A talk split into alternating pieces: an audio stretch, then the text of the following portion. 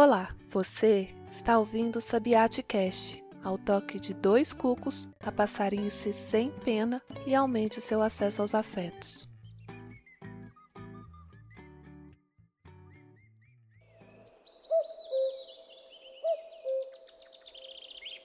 Quero que você me dê a mão. Vamos sair por aí, sem pensar no que foi que sonhei, que chorei, que sofri. Pois a nossa manhã já me fez esquecer. Me dê a mão, vamos sair para ver o sol. Canção Estrada do Sol, de Dolores Duran e Tom Jobim. Diário de Travessia e Correspondências. Belo Horizonte, 21 de fevereiro de 2022. Querida Adileia, Sinto que teríamos sido grandes companheiras de travessia. Sua trajetória conta e canta sobre habilidades que cresceram com você, soltando a voz e abrindo gaiolas, feito quem solta passarinhos cativos, você libertou sentimentos. Isso nos conecta mais do que o sucesso que você conheceu ao longo da juventude. Acontece que, na sua balança íntima, o prato cheio de êxitos pesou menos do que o prato dos enfrentamentos. Existir numa cultura pela qual ódios se velam e se revelam, golpeando-nos o tempo inteiro, fere e machuca sim. Fumando três maços de cigarro por dia, você compunha e rompia noites em claro na companhia de bebidas alcoólicas, tornou-se dependente de soníferos para apagar a cada manhã. A linha que corta e demarca o limite entre o prazer e a autodestruição é tênue. Daí, cruzar fronteiras não lhe trouxe somente vitórias. Sua gloriosa voz, aliás,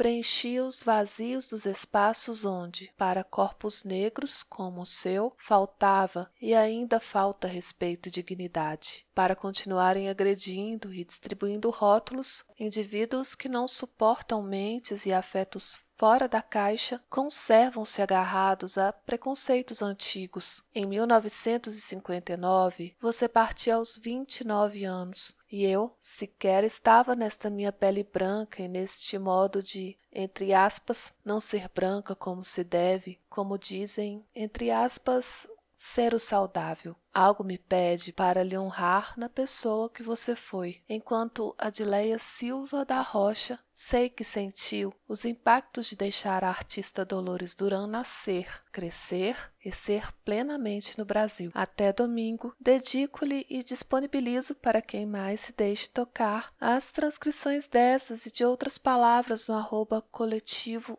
Hoje é Passarinho, cujas leituras fazem ninho aqui no Sabiatecast são gambiarras de ideias espalhadas para, como num coral, reunir vozes disruptivas e afirmativas. Reunidos, saberes e sabedoria se potencializam e, perante violências e silenciamentos, pouco a pouco, levantam a paz de que a gente necessita. Então, para a penúltima segunda vermelha, de um raro fevereiro sem carnaval, me dê a mão. Vamos sair para ver o sol. Com carinho, admiração e zelo, Marcela Teófilo. Uma segunda vermelha depois, eu, Marcela, disponibilizo aqui a leitura da carta publicada anteriormente em nosso perfil do Instagram. Fôlego para fazermos o melhor da semana que começa, bastante entusiasmo e até amanhã.